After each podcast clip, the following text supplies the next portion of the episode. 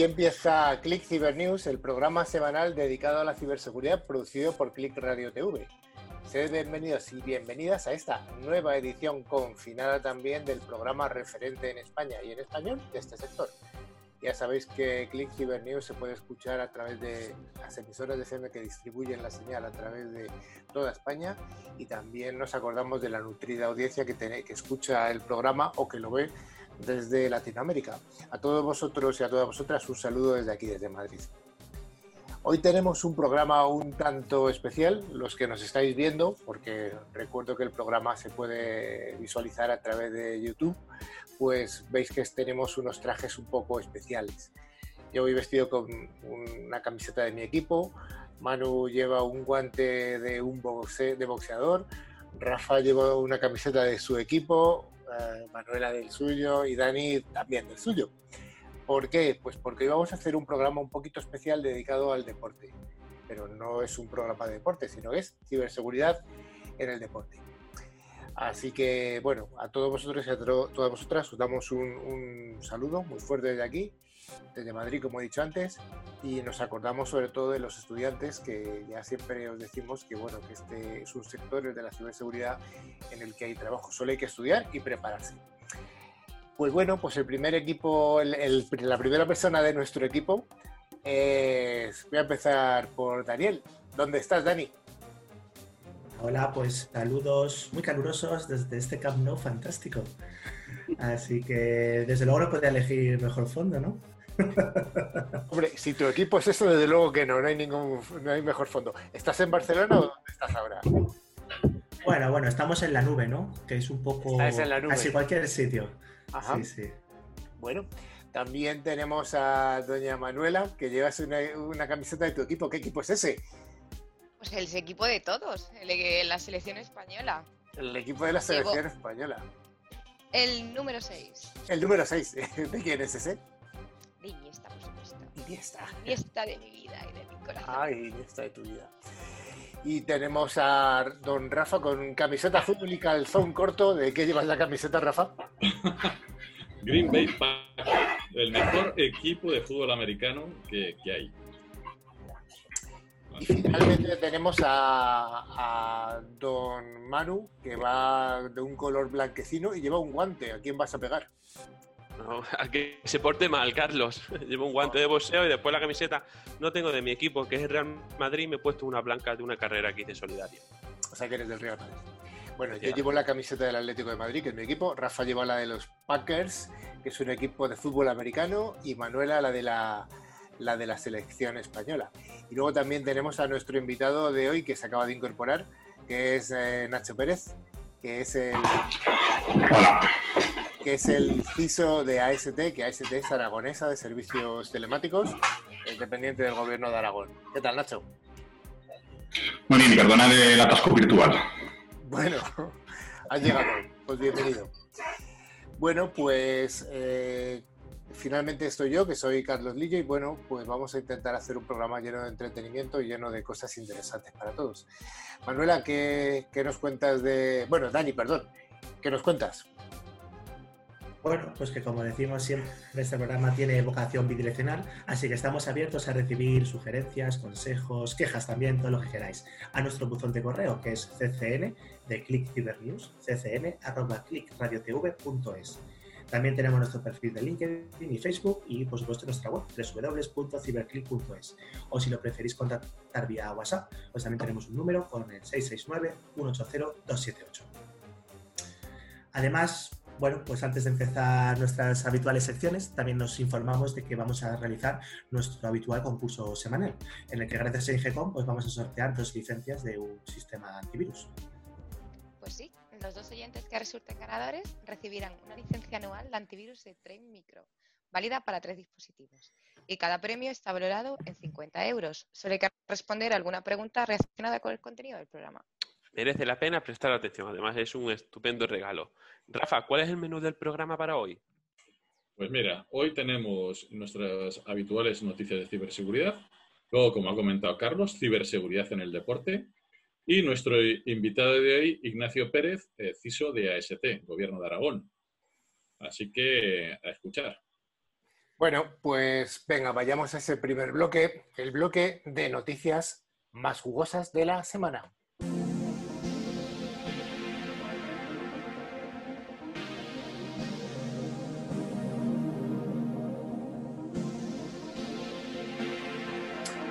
La primera noticia nos habla del FBI, del gobierno norteamericano, que ha denunciado ciberataques a gobiernos dentro de su, dentro de su ámbito y sobre todo a ataques que han tenido que ver con centros de investigación de coronavirus. Manu, ¿qué nos cuentas? Efectivamente, Carlos. El FBI ha asegurado que gobiernos extranjeros han intentado piratear centros médicos de investigación estadounidenses para obtener información sobre estudios del coronavirus y el desarrollo de una posible vacuna según ha hecho saber la directora adjunta de la División de Delitos Informáticos, Tonia Uboret. Pues sí, la directora ha declarado, estamos seguros de haber detectado actividad de reconocimiento y algunas intrusiones en alguna de estas instituciones, especialmente en aquellas que se han identificado en público, como Centro de Investigación sobre la Enfermedad, ha explicado para la cadena CNN va a ser que la publicidad que se da en estos centros de investigación de vacunas, pues es un apoyo moral bastante importante para, la población, el público en general, ¿no? sobre el trabajo que realizan. También hay un lado triste de esta situación, que es que se convierte en un objetivo pues, de otros estados que están interesados en conocer qué se está haciendo y, si se puede, pues incluso hasta robar esa información de las propias compañías. Sí, eh, bueno, pues en esta ocasión el FBI no ha, no ha, señalado a nadie, en otras veces pues ha señalado a los sospechosos habituales, China, Corea del Norte, Rusia, pero esta vez eh, todavía a día de hoy no se sabe quién ha estado detrás de estos ciberataques. El pasado miércoles el gobierno de Estados Unidos alertó que las actividades cibernéticas de Corea del Norte, que van desde la extorsión al hackeo, ponen en peligro la integridad y estabilidad del sistema financiero a nivel mundial en plena pandemia. Tal y como ha señalado la portavoz del Departamento de Estado, Morgan Ortagus, en un breve comunicado, Corea del Norte ha llevado a cabo actividades ilícitas, incluidos delitos cibernéticos, para generar ingresos eh, y financiar su arma de destrucción masiva y así como sus programas de misiles balísticos, a pesar de las altas sanciones que se encuentran. Como ya hemos dicho en algún otro programa, este tipo de noticias son absolutamente repugnantes. Que en esta pandemia mundial que tenemos hay ataques que, bueno, como dice Rafa, no se sabe muy bien de dónde son, pero que existen es, absolutamente repugnante y despreciable. ¿O a ti te parece bien, Dani? No, no, desde luego. Al final es intentar aprovecharse de la, de la situación, ¿no? Entonces, bueno, pues intentan sacar provecho económico de alguna otra manera, tal y como estamos. Pues sí. Pues otra recomendación que solemos dar en el programa es cómo evitar estafas por Internet y sobre todo con las tarjetas es un algo recurrente que hacemos en el programa, pero bueno, yo creo que no está de más porque no toda la gente ha escuchado eh, a lo mejor el programa en el que lo hemos comentado. Manu, ¿qué nos cuentas? Pues como venimos contando semanalmente, estas últimas semanas corren muchos engaños, bulos y estafas por internet. Hoy nos planteamos, ¿son peligrosas las aplicaciones para hacer videollamadas? ¿El uso masivo de tarjetas para comprar implica más riesgo? ¿Cómo nos podemos defender de los ciberdelincuentes? Pues sí, son un montón de, preguntas, ¿no? Pero la semana pasada se hacía viral en redes sociales el caso de una mujer que denunciaba la supuesta estafa de 19.000 euros que fue desmentida por algunas fuentes a través de la aplicación de videoconferencias Zoom. Manu, ¿qué hay de verdad en, en esto? Pues la verdad es que podemos usar aplicaciones como Zoom con normalidad, pero como cualquier otra pueden tener fallos. Lo mejor para evitar esto son las actualizaciones y la buena contraseña. Otra de las cosas a tener en cuenta es acceder o descargar este tipo de aplicaciones siempre desde los sitios web oficiales. Exacto. También la semana pasada se publicaba otro caso que ponía Zoom en el punto de mira, que es la venta online de cuentas y perfiles creados por usuarios. Pero esto no es tal como se cree, ¿no? Se trataba de cuentas robadas a otros servicios y en otro momento, incluso desde hace años. Pero los delincuentes comprobaron que seguían funcionando en Zoom. Entonces las pusieron a la venta. Añadir una puntualización que esto se debe a que los usuarios tenemos las buenas costumbres de utilizar las mismas contraseñas para varios servicios. Entonces, una vez que nos roban en uno, pues estas sirven para muchas otras aplicaciones. Más que buena, buena costumbre, en realidad es una ironía, son malas costumbres, evidentemente. Exacto, exacto. no de otra manera. Oye, eh, Manu, algo que también es recurrente en el programa es la utilización de Siri o de aplicaciones parecidas a Siri como la de Alexa o, similar, la similar de Google. Ah, ¿Tú crees que es seguro utilizar este tipo de aplicaciones? Pues yo tengo una opinión, pero por ejemplo, el que sí da una recomendación es el CNI, que nos indica no utilizar Siri durante el confinamiento.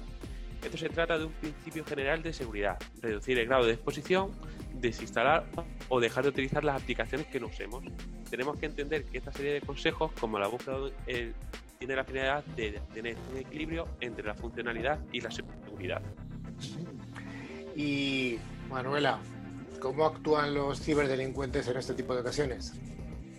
Pues las vulnerabilidades de las apps pueden facilitar el acceso a, los hackers a nuestros datos, pero no todos los fallos son igual de peligrosos. Cuando una de estas apps tiene un fallo puede ser de muchos tipos. Los más graves pues permiten tomar el control del dispositivo, acceso a nuestra agenda o a nuestras fotos. Aunque usamos tanto las tarjetas para pagar, el acceso a nuestras cuentas bancarias, pues por supuesto que es mucho más seguro y más complicado de, de hackear, ya que los bancos pues, establecen otros controles, huella dactilar, códigos con mensajes, y si estas estafas fuesen tan sencillas, cada vez que nos roban el móvil, pues accederían a todas nuestras cuentas y esto no sucede así.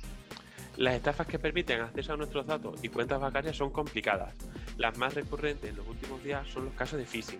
Ahora mismo los ciberdelincuentes aprovechan un mensaje relacionado con el coronavirus para atraer a usuarios, usando un virus de gancho. Eh, exacto, una vez que los ciberdelincuentes se hacen con nuestros datos bancarios, pues aprovechan para hacer compras por internet o para sacar eh, dinero desde cajeros desde otros países.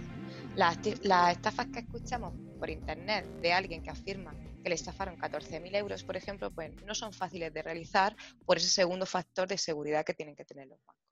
Este tipo de fraude es común en países como Estados Unidos, pero en España los casos son contados. Por lo tanto, recomendamos el uso de los sistemas de aviso que tienen los bancos para que el usuario reciba un mensaje en el móvil cada vez que hace una compra. Y más importante, limitar el dinero que se puede sacar o realizar pagos, eh, o realizar pagos diariamente. De esta manera limitamos la cuantía del fraude. De todas maneras, una cosa importante es que para cualquier duda o consulta os recomendamos que INCIBE tiene disponible un teléfono de atención gratuito, que es el 017.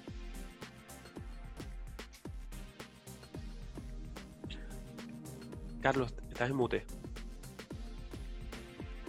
Rafa, ¿a ti te han estafado en alguna ocasión a través de WhatsApp o no? Eh, no, que yo sepa no. Que tú sepas no, ¿verdad? Que no. Que yo sepa no. bueno, pues parece ser... Te lo digo a ti porque a lo mejor, eh, eres muy incauto, eh, eh, muy, tierno, es una broma. Rafa es un tío muy avanzado. Pero lo que sí que es cierto es que hay ciberdelincuentes que se están haciendo pasar por policías para robar datos. Los atacantes están suplantando a gente de la policía y afirman que la dirección de correo electrónico de la víctima está inmersa en una investigación, por lo que solicitan información personal y aquí está lo grave, y además claves bancarias. Bueno, y ahora Dani nos va a contar un poquito cómo es esto de que estamos todos tan preocupados de si el gobierno nos va a perseguir, nos va a seguir los móviles a través de alguna aplicación por motivo del coronavirus. Sí, al final probablemente todos hayáis escuchado noticias al respecto. De hecho, lo contamos ya la semana pasada que se estaban desarrollando distintas aplicaciones para poder llevar a cabo pues, un seguimiento de la pandemia y una gestión de también la gente contagiada. Eh, de hecho, el, programa que se seguía, o un poco la aplicación, era de código abierto, liderado por Europa, además. Todo el código está en el repositorio oficial de GitHub y, bueno, consistía en hacer un sistema distribuido en el que no se supone que no se guardaba la información más que en el propio equipo, en el propio móvil de cada persona, pero con aquellas con las que había estado en contacto, haciéndose, bueno, pues vía Bluetooth esos contactos y teniendo pues una ah, identidad efímera, volátil, que desaparecía. El problema que tenemos ahora es que bueno, hay varias empresas grandes como Google y Apple que se han unido al sistema, eh, a este tipo de desarrollo de aplicaciones. Y además eh, su planteamiento es totalmente distinto y quieren establecer pues, el PPT, el PEPPT, que es algo así como uh, rastreo paneuropeo de la Secretaría uh, de Proximidad para preservar la privacidad, algo por el estilo, que básicamente es también una aplicación eh, que de alguna manera va a intentar también ver por proximidad, utilizando ese Bluetooth también, si hemos estado en contacto con gente, con otros pacientes, con gente que tuviera los síntomas, pero en este caso de un sistema totalmente centralizado. Entonces, bueno, a priori puede parecer que simplemente otro método de poder hacer este tipo de, contactos, pero bueno, además de que se ha establecido un debate muy interesante, porque al final Europa ha eliminado, ha descontinuado este trabajo descentralizado que se estaba llevando a cabo, pues existen problemas, que además lo ha dicho antes Carlos, muy interesantes del tema de la privacidad. ¿no? Al final, en muchos casos siempre pensamos en, bueno, si no tengo nada que ocultar, pues no me importa que cojan esos datos. Eh, se hace en todo caso que estos datos se están recopilando de forma masiva. Entonces, un dato que hoy puede ser que no sea de, para usarlo, y mucho menos el día de mañana igual sí que se puede usar pues, con algún otro fin que no sea el adecuado. Entonces, por eso la idea de tener sistemas totalmente privados o además de la, de la manera más descentralizada posible para evitar pues, que haya grandes corporaciones que tengan acceso a esta información que por una parte no tiene por qué ser pues, muy información personal, por ejemplo, pero por otra parte, quién sabe, ¿no? ¿Quién sabe qué permisos vamos a tener que dar a este tipo de aplicaciones? ¿Qué tipo de datos van a recoger? Se han dado casos muchísimas veces en los que una aplicación se supone que solamente va a recopilar cierto tipo de datos y luego a la postre está recopilando absolutamente de todo. Entonces, ¿con qué fin luego van a tener ese tipo de datos? Bueno, al final son muchas incógnitas. entonces, hemos pasado de un sistema descentralizado, de código abierto, que todo el mundo lo podía auditar y, supervisar, a un sistema pues ya bastante más privado, centralizado, desarrollado por las grandes aplicaciones, las grandes eh, corporaciones como Google y Apple. Entonces, bueno, pues parece que aquí, desde luego, privacidad vamos a perder. Veremos si luego también efectividad o no en cuanto al desarrollo de estas propias aplicaciones tú desde tu punto de vista personal, ¿estás tranquilo, no estás tranquilo o estás expectante? No, estoy expectante porque de hecho también lo hablamos al principio hace tiempo cuando sacaron esa aplicación web eh, desarrollada por la Comunidad de Madrid en las que bueno, tú pedías un poco tus datos, tus síntomas y te daba algún tipo de, diagnóstico más o menos automático. Y pedía una gran cantidad de datos que no venían en el cuento tu DNI, tu dirección, total, que ese tipo de información no es nada necesario. ¿no? Entonces hay que esperar, obviamente, a que se desarrolle por parte de Apple, de Google y otros, otros actores y, ver de qué manera lo hacen. Pero desde luego empiezan con mal pie, sobre todo abandonándose el otro, la otra vertiente mucho más, bueno, más a, nivel de Europa con el cumplimiento de GDPR, de privacidad, de código abierto, en fin, algo distinto. Veremos a ver qué pasa.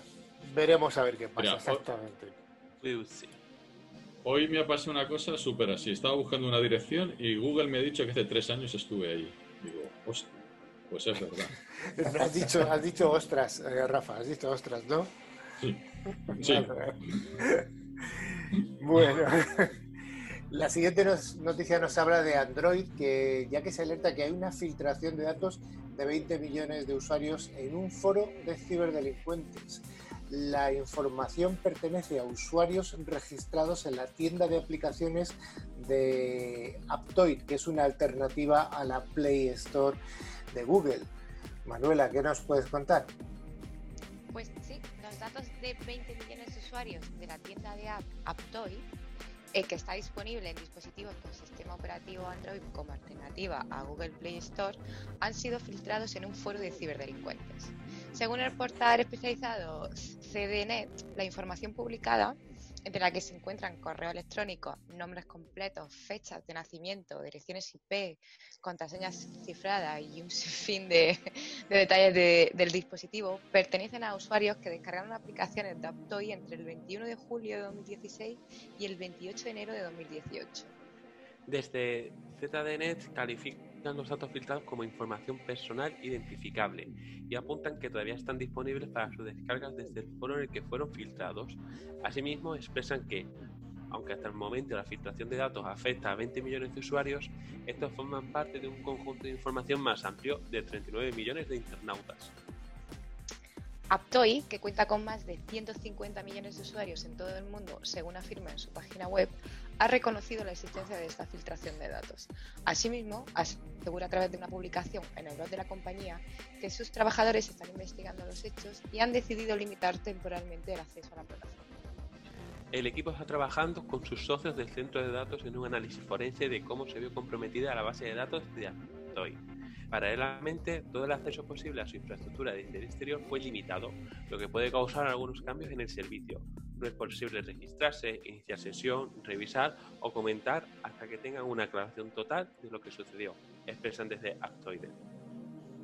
Respecto a los potenciales víctimas de esta filtración, la tienda de aplicaciones asegura que probablemente solo ha puesto al descubierto los datos de los usuarios registrados, dado que no es necesario que creen una cuenta en Aptoy para usarla. El 97% de los, de los usuarios de Aptoy nunca se han registrado. Bueno, pues ha sido una noticia que tiene que ver para los usuarios de Android.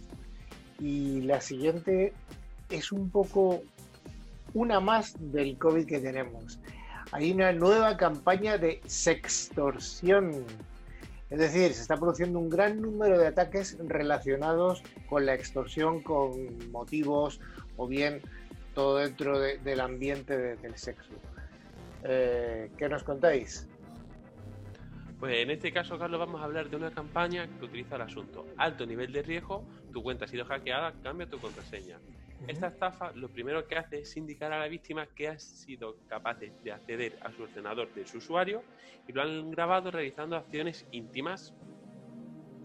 El siguiente paso es indicar que deben realizar un pago en Bitcoin y si no lo realizan en menos de 48 horas, el vídeo será publicado. La diferencia de esta campaña frente a otras es que no se incluyen como pruebas contraseñas del usuario. Esta campaña lo que utiliza son términos técnicos eh, lo que nos recuerda a malwares como Robinhood o, Emotet. Desde, Ciber, desde ClickCiber os indicamos que si os pasa algo parecido, eh, no debéis entrar en pánico, ya que si alguien tuviera un vídeo nuestro o vuestro, eh, os lo mandarían como prueba. De esta forma podemos saber que es una estafa.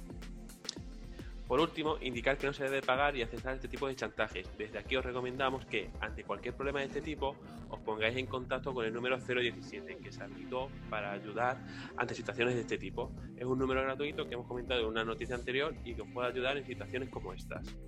Además, yo creo que una recomendación genérica es que cuando recibimos un correo impactante, en el sentido de que, oye, estás amenazado de no sé qué, o te va a ocurrir no sé qué, o por favor dame tus claves de siempre que recibamos un correo que sea demasiado impactante, desconfiemos del porque muy probablemente sea falso y que están buscando cosas nuestras.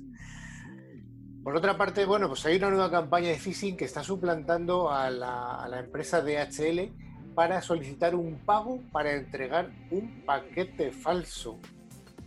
Desde INCIBE nos están avisando sobre un nuevo caso de phishing en el que en este caso se hace pasar por la empresa DHL.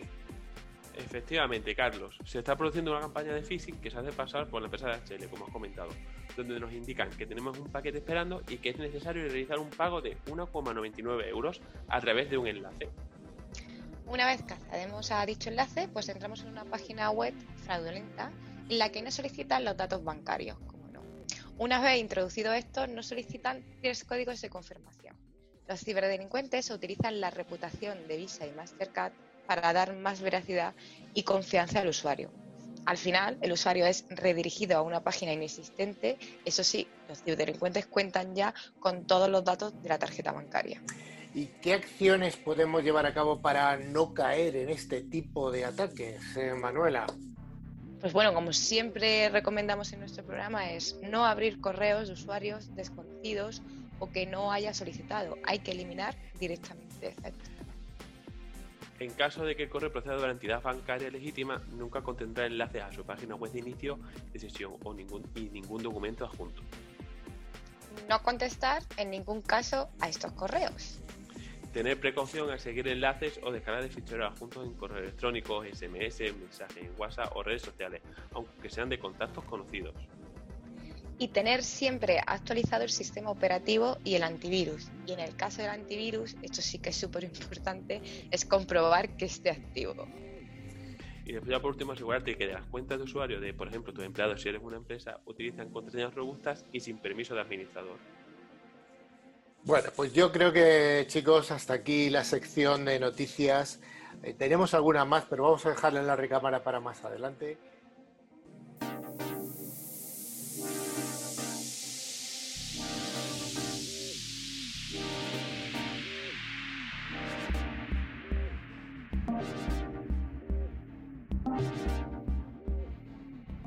Vamos a ver, la ciberseguridad en el deporte. El deporte ¿qué tiene que ver con la ciberseguridad? Bueno, pues hay un montón de actividades que están haciendo los malos.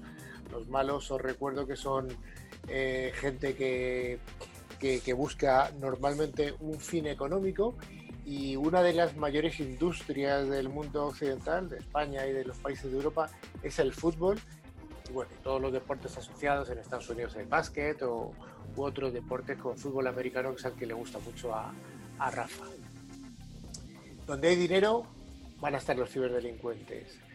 Dani, ¿qué nos cuentas de qué busca un ciberdelincuente, o mejor dicho, cómo busca hacer dinero un ciberdelincuente en este mundo del deporte? Bueno, principalmente tenemos que pensar en dos tipos de deportes, ¿no? Tenemos los grandes, los deportes más clásicos, podemos hablar de fútbol, de baloncesto, de golf, de hípica, de lo que sea, y ahora también tenemos que agregar los eSports. Al final son los, las competiciones de videojuegos, que eso es todo virtual, todo es eh, cibernético, y por lo tanto están más sujetos al mundo de la ciberdelincuencia. De hecho, estas plataformas de, los eSports pues, cuentan con sistemas de seguridad súper robustos. Al final, bueno, como cualquier otro sistema digital, son más susceptibles de ser atacados e intentados de, vulnerar. De todas formas, si nos centramos un poco en lo que podemos pensar en esos deportes más clásicos, pues eh, por ejemplo eh, fútbol o baloncesto, tenis o etcétera, bueno, estamos viendo que en los últimos años la innovación también ha llegado a ellos. De hecho, muchos de ellos están utilizando, por ejemplo, técnicas de blockchain que nos puede parecer algo un poco raro, ¿no? Porque siempre que se suele hablar de blockchain se asocia más al mundo financiero. Pero pensar, por ejemplo, que todas esas técnicas que se hacen de la lucha contra el dopaje, incluso del seguimiento de las apuestas deportivas, las ilegales, con las técnicas de blockchain se puede, se, se consiguen muchas mejoras, ¿no? Porque al final esas transacciones se verifican que son correctas, que no, son, no han sido vulneradas, etc. Y además, esta, la llamada esa cuarta revolución ¿no? blockchain, también muchísimos eh, bueno, actores deportivos están utilizando el Big Data. Al final, con la, el envío masivo de, de datos, eh, para aplicarles eh, inteligencia, ese business intelligence, business analytics, llamar, se pueden desarrollar tendencias que no solamente a nivel de un deportista, ¿no? de lo que pueda hacer o dejar de hacer, sino incluso para gestionar los grandes eventos deportivos masivos, donde tenemos, pues, múltiple, por ejemplo, un partido de fútbol en un estadio, ¿no? como el que tenemos aquí de fondo. Entonces, bueno, esa transformación digital que están llevando a cabo los clubs, pues eh, también implica tener pues, protecciones a nivel de ciberseguridad. Pensar también, por ejemplo, esa imagen de marca esa reputación tanto de la propio, del propio club deportivo como de los propios deportistas. Es fundamental de mantener. Al final todos conocemos casos de esos contratos millonarios ¿no? y que pueden ser resentidos cuando hay un, una reputación que ha sido bueno, pues, eh, afectada, tanto para la parte buena como para la parte mala. Rafa, ¿de, qué, de, de esto de, que lo, de lo que está hablando Dani, ¿cómo puede afectar a la reputación a un equipo de fútbol? Bueno, pues es que es, es, importantísimo. Al final, todo lo que contamos para empresas vale para el fútbol. Yo eh, que he estado mirando así algunas cosas que me acordaba, pues hace un montón de años eh, contaba el hackeo a la web del Sevilla, que pusieron que si el Betis era el mejor equipo de Andalucía. Pero eso, al final, puedes hacerte risa y tal, pero está afectando a tu reputación, está afectando a, a tu... Eh, a la reputación, a, a lo que es como un club eh, este año hemos visto cómo han hackeado la página web del Getafe. Han puesto de Facemin, o sea, eh, cambian la, página web y aparece eh, la niña de The Ring. Eso lo contamos hace un montón de tiempo. Y eso son cosas que, bueno, te pueden producir un poco gracia y, y verlo, depende de qué equipo seas, obviamente, ¿no? Pero, y luego todos los hackeos de las cuentas de Twitter. Pues eso ya es mucho más, pues eh, se, se hackeó la, la, del Barça y, dijeron que habían fichado a Neymar y salieron ahí en toda una serie de tweets. Eso te puede, puede afectar muchísimo más a, lo que es tu reconocimiento de marca, que ahora mismo los ingresos de publicidad es bastante más grande que lo mismo de televisión que los de ingresos que hay en un campo de fútbol. Entonces tu reputación se ve afectada. Y en cuanto, Dani, en cuanto a la parte más eh, de negocio para un ciberdelincuente, ¿de qué estaríamos hablando? Bueno, pues por ejemplo, pensad que cuando un ciberatacante accede, pues puede dedicarse a robar información. Y puede ser información de negocio, como comentaba eh, Rafa, acerca de contratos que se vayan a hacer o no de distintos deportistas, pero pensar, por ejemplo, también los activos comerciales. Un club deportivo tendrá activos que venden bajo licencia y no deja de ser un escudo, deja de ser una camiseta, una equipación, algo por el estilo. Cuando un ciberincidente, un ciberatacante, perdón, roba esta información, la puede utilizar, pues, por ejemplo, para realizar rápidamente falsificaciones. Entonces, pensar el destrozo que puede llegar a verse cuando se inicia la temporada y un club deportivo pues saca una nueva equipación. Y resulta que eh, tenemos una falsificación bastante buena, por cierto, eh, que la tenemos ya, ya mismo, porque ha sido robada esa información por la, menos de la mitad de su precio, ¿no? Pues esto también afecta bastante, ese robo de información crítica, que no solamente es lo que podemos pensar más adecuado pues, eh, a nivel monetario, sino bueno, pues también, por ejemplo, este tipo de cosas. Hace algunas semanas, Manuela nos contó un chiste de estos que circulan por WhatsApp, que yo creo que además se lo inventó ella y me hace mucha gracia, ¿no? Que decía Manuela, hola, soy la CEA, dame un millón de dólares. sí. Pero esto en el fútbol realmente está ocurriendo porque eh, los, altos directivos de, los equipos de fútbol, pues bueno, pues son directivos que normalmente han montado su negocio a, golpe de talonario, normalmente a través de negocios inmobiliarios y están muy habituados a este tipo de negocios del ladrillo, por así decirlo, ¿no? Y sí que se han dado casos en equipos de fútbol en los que un presidente de un equipo de fútbol ha recibido un correo de presuntamente algún negociador de algún fichaje es absolutamente falso. Y eso cuesta mucho dinero porque directamente se ha devaluado ese jugador. o, como le pasó a la Lazio hace dos años, que eh, en un traspaso pagaron dos millones de, euros a una cuenta que era de un tío que había interceptado, les habían hecho cambiar los números y les han pasado 2 millones de euros a una cuenta. O sea que te va a costar los 2 millones que has perdido más otros 2 millones que tienes que ingresar en la cuenta nueva. Eso cuando se sabe, pues, pérdida de reputación, pérdida económica, y eso es muy importante. La ciberseguridad ahora mismo es que ese enfoque eh, global, no solamente de una empresa, sino bueno, eh, en todo lo que se también en el entorno de fútbol o de, o de baloncesto o lo que sea. Y entonces, bueno, los grandes clubes deportivos, pues obviamente al tener más presupuesto, sí que se ocupan más de la materia de la ciberseguridad. En cambio, los clubes más pequeños, más modestos, pues probablemente no dediquen el suficiente presupuesto para poder tener una adecuada protección. ¿Y qué entonces pasa? Que al final, si se ven eh, abocados a este tipo de ciberincidentes, pues probablemente les pueda hacer un roto bastante grande en su negocio. Incluso pues, llegar a provocar pues, la bancarrota, que tengan que cerrar, en fin, será algo bastante problemático. Pues sí, la verdad es que eh, de vez en cuando surgen, damos aquí noticias en Click Cyber News de algún equipo de fútbol, eh, hemos dado el de Getafe, dimos en su tiempo también eh, uno de un equipo de, Argentina, el de la Lazio que se comenta tanto, mm. pero realmente sí, o sea, las empresas de,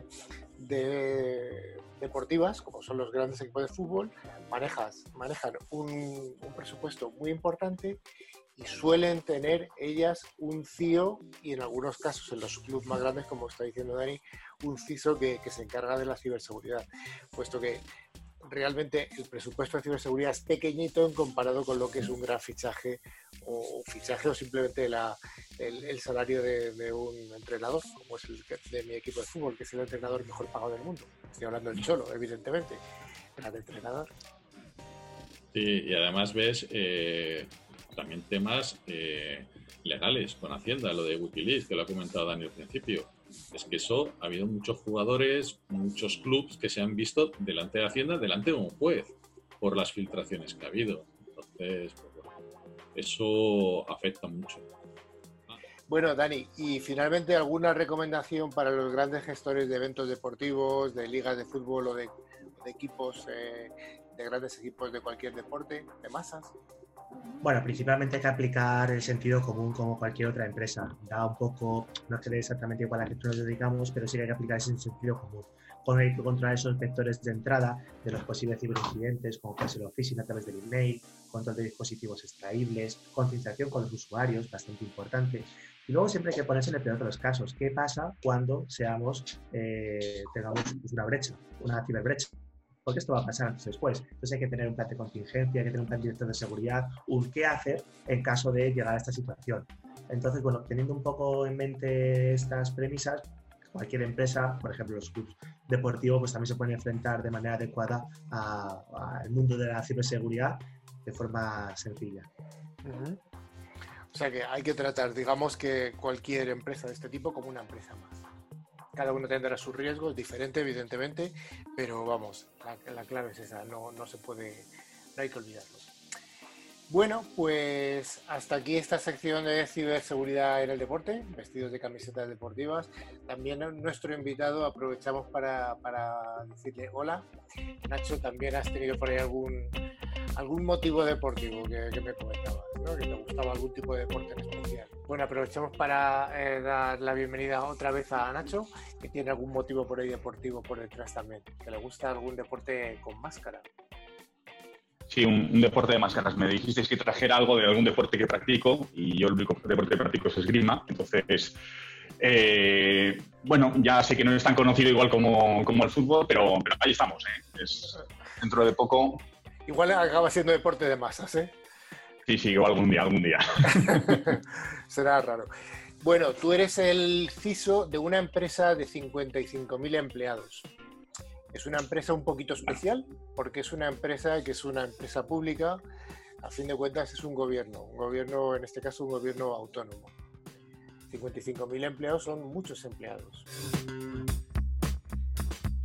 Sí, igual aquí tengo que, matizar un, poco. Si usáramos el símil de transformar eh, una estructura de gobierno en, una empresa, ¿no? en una, de una comunidad autónoma, eh, perteneceríamos a una multinacional y yo sería el CISO de una de las patas, pero que casualmente corresponde con la parte técnica de todo lo demás. Es decir, ya tengo, hay otra persona que sí que tiene un poco las funciones del, o el rol de CISO a nivel global, pero él es mucho más a, nivel de gestión de, personas, de departamentos, de procesos, mientras que yo estoy mucho más pegado a la parte técnica. ¿no? Es un poco el matiz. Bien, oye, desde el punto de vista de gestor de la ciberseguridad en una, en una entidad pública, vamos a decirlo así, eh, ¿cómo cuadras tú lo que nos está pasando en el mundo, eh, esta gran pandemia, con lo que puede ocurrir en una organización cuando llega un ataque de esos destructivos? Lo que llamamos a veces, lo que se llama a veces un cisne negro. Y el, concepto matemático, ¿no? De, estadística, que de golpe por razón no te lo esperas. Y, eh, no sé, mira, nosotros, por ejemplo, teníamos el plan de actuación contra estado de alerta y demás, databa de septiembre. Es verdad que lo tenía un poco eh, pendiente de revisar, porque era una primera borrador. ¿Por qué? Porque habitualmente este tipo de cisnes negros, eh, si tú coges Magerit, te corresponden análisis de riesgo de situaciones de alto impacto y baja probabilidad. Y esta situación que estamos viviendo hoy en día, que a la que ya nos hemos acostumbrado y nos parece súper cotidiana, hace dos meses, tres meses, no nos la planteamos de forma pausible o muy probable prácticamente nadie. ¿no? Entonces, ante una situación de alto impacto y, eh, baja probabilidad, en la gestión de análisis de riesgos no puedes dedicar los recursos para gestionar todo eso de forma eh, eficiente. No, no, puedes decir, pues me voy a preparar con 20 litros de agua. Eh, los preparacionistas están muy bien, pero no es, no es viable económicamente. ¿Qué es lo que tienes que tener? Es un plan de actuación si esto te llega, tú tienes que saber cómo actuar. Y eso sí que lo teníamos un poco planteado. ¿no? Es verdad que igual no tan exclusivamente para pandemia, es el mismo plan que contra un ataque terrorista, contra mis eh, oficinas o algo que interrumpa el, tipo de actuación física en una ubicación. ¿no? Cualquier situación de estas que, te van viniendo. Al final es adaptarte y creo que la administración pública en líneas generales lo ha hecho sin un trastorno excesivamente grande para lo que es. Me explico, la mayor parte de las funcionalidades, pues muchas han visto suspendidas y se ha potenciado mucho el teletrabajo, pero no se ha hecho de manera descontrolada, ¿no? nadie me ha abierto un RDP a Internet diciendo, venga, aquí utilizo... No, ¿vale? Se, se ha ido potenciando herramientas de teletrabajo eh, las que ya existían, pero en mucho mayor volumen, porque es verdad que, la administración trabaja mucho físicamente en un sitio y en ese aspecto igual más que la empresa privada en la que uno está más acostumbrado a que el teletrabajo forme parte del día a día, pero ya teníamos una serie de herramientas y ha sido simplemente una, cuestión de escala. ¿no? Oye, dado que un gobierno autónomo es como un mini estado, con un montón de consejerías y montones de dependencias diferentes, eh, ¿hay alguna de esas entidades, pues no sé, desde eh, consejerías de interior o de administración o de justicia o de sanidad o de la que tú me digas que creas que va más por delante o más por detrás en el tema de ciberseguridad de forma general? Hay, una cuestión muy peculiar en, toda Europa que hace que, un departamento sea el, puntero habitualmente en seguridad y es muy curioso, que suele ser los de agricultura. Y esto está ligado a los fondos europeos. Eh, uno de los requerimientos que tenían de los fondos FEDER eh, en, la parte de, eh, de la PAC, de la, de la, ayuda agraria, era que tenían que estar certificados en 27001, que es una ISO certificable, pero es que además en los controles de la 27002, que no es certificable Europa, dijo, pues también me los ponen. ¿no? Y eso hace que sea un departamento que habitualmente eh, en la parte técnica no tiene por qué estar más evolucionado que cualquier otro, pero es verdad que en la parte organizativa lo tiene mucho más interiorizado y suelen ser punta de lanza frente a lo que es la imagen colectiva, ¿no? El departamento de agricultura, algo pues más... Y sin embargo, mira, pues como detalle curioso igual sí que se, se pueden mencionar. Luego a nivel técnico depende. Hay, hay, organismos que son de investigación, que, que tienen cosas muy, muy avanzadas, o, pero eso ya son cosas mucho más pequeñas, más ponderadas, menos, menos escalables.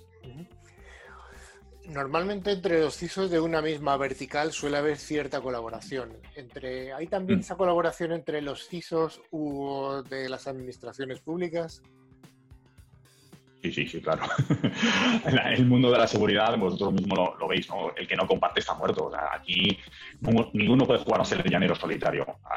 Tú tienes, eh, para empezar, un centro de referencia. Antes hablabais del INCIBE a nivel de, empresa privada. Nosotros nos regimos sobre todo por el CCN, que hace una gran labor.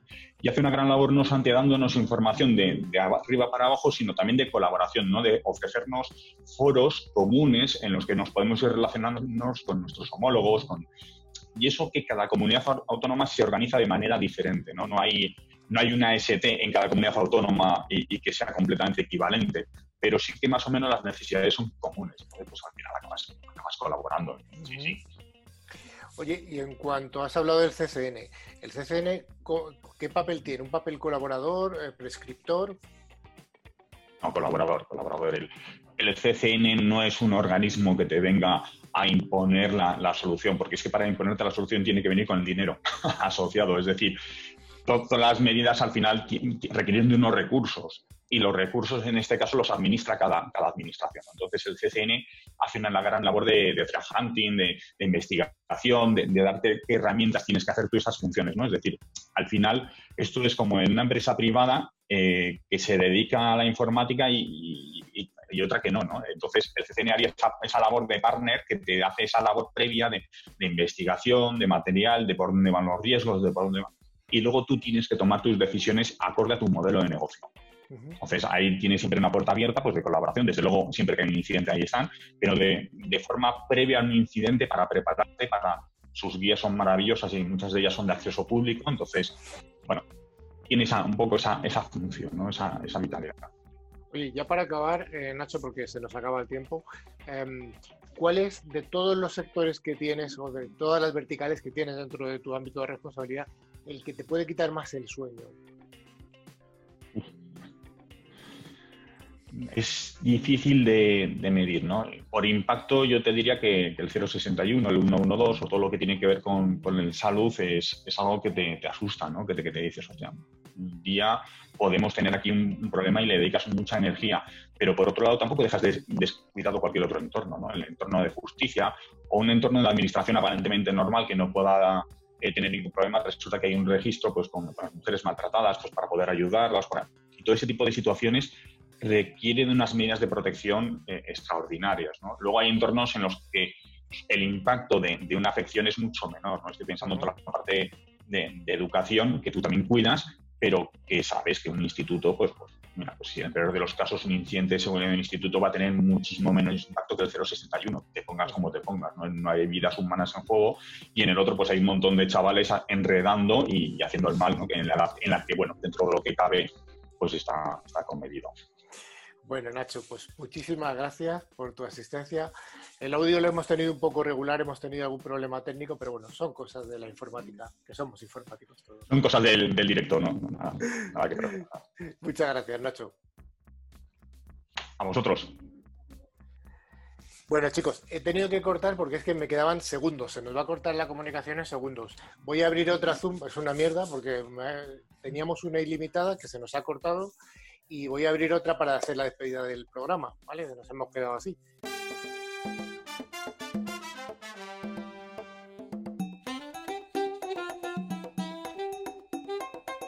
Estimada audiencia, llega el momento del concurso y gracias a Ingecom, mayorista de valor, vamos a sortear dos licencias anuales del antivirus con calidad profesional Tren Micro. El valor de cada regalo es 50 euros y como siempre recomendamos utilizar antivirus de calidad. Eh, Manu, ¿cuáles son los ganadores de la semana pasada? Pues los ganadores de la semana pasada son Artur Llopis de Alicante y Manel Torres de Barcelona. Enhorabuena a los premiados. Les enviaremos su premio por email. Cada premio consistirá en una licencia anual válida para hasta tres dispositivos. La pregunta de la semana será, Daniel. Bueno, pues de acuerdo a nuestro invitado Nacho, ¿cuál pensáis que es la consejería que suele liderar, sorprendentemente, los proyectos de ciberseguridad o al menos ciertas cuestiones? Bueno, para concursar deberéis enviar un email a nuestro correo eh, indicando nombre, dirección y teléfono, contestando a la siguiente pregunta. ¿Cuál es la consejería que, se, que lidera pese a lo que, nosotros pensábamos que no, todo lo, que es el tema de ciberseguridad y, eh, todo lo que es el tema de Tigre y las TI relacionadas. De entre las respuestas correctas sortearemos dos ganadores. La próxima semana daremos quiénes son estos, eh, quiénes son los afortunados. Pues sí, porque Nacho nos ha dado aquí una... una... matizando, matizando, no es que lideres, que suele ser de las más avanzadas. Liderar como tal, pues la administración electrónica es la que va tirando de las orejas a cada una de las consejerías para que se ponga oye, oye, pero ¿no? no despistas. no, esa que ha dicho ya no es, eso ya lo sabemos. Sí, sí, que vale, la pregunta vale. Bueno, os recordamos que nuestro email es ccn.clickradiotv.es. Nos podéis seguir también por LinkedIn, Facebook y en nuestra página web www.ciberclick.es, terminado en CK. También podéis poner en contacto con nosotros a través de WhatsApp en el número 669-180-278. Y si preferéis el mundo del podcasting, nos podéis seguir a través de Spotify, de de Google Podcast, buscando por la palabra clave Click News. Bueno, pues hasta aquí hemos llegado. Damos las gracias a, Nacho, que has tenido una intervención, has, venido en un programa que hemos tenido montones de problemas técnicos. Esperamos pues, tenerte otra vez más adelante cuando ya hagamos el programa desde los estudios de Click Radio TV con otros medios. Pero bueno, son las cosas del confinamiento, se hace lo que se puede. Es un BS4. Ya solo con problemas, ¿no? hemos, hemos podido con todos los problemas. Muchas gracias, Nacho. Gracias, Dani. Chicos, hasta la siguiente. ¿La siguiente te cambias de estadio o vas a seguir en ese mismo estadio? Con un gorro mexicano voy a aparecer. Como siga ahí capaz de salir ardiendo el programa, Carlos. Adiós, Manu. Hasta luego. Don Rafa. ¿Qué, tal? Hasta la próxima semana no vamos a ver. ¿Has tenido la perrita está por abajo. Está por abajo ah, Sí. Pues muchas gracias y un saludo a todos. Manuela se ha ido un poquito antes. Adiós, Manuela. Nos vemos en siete días. Hasta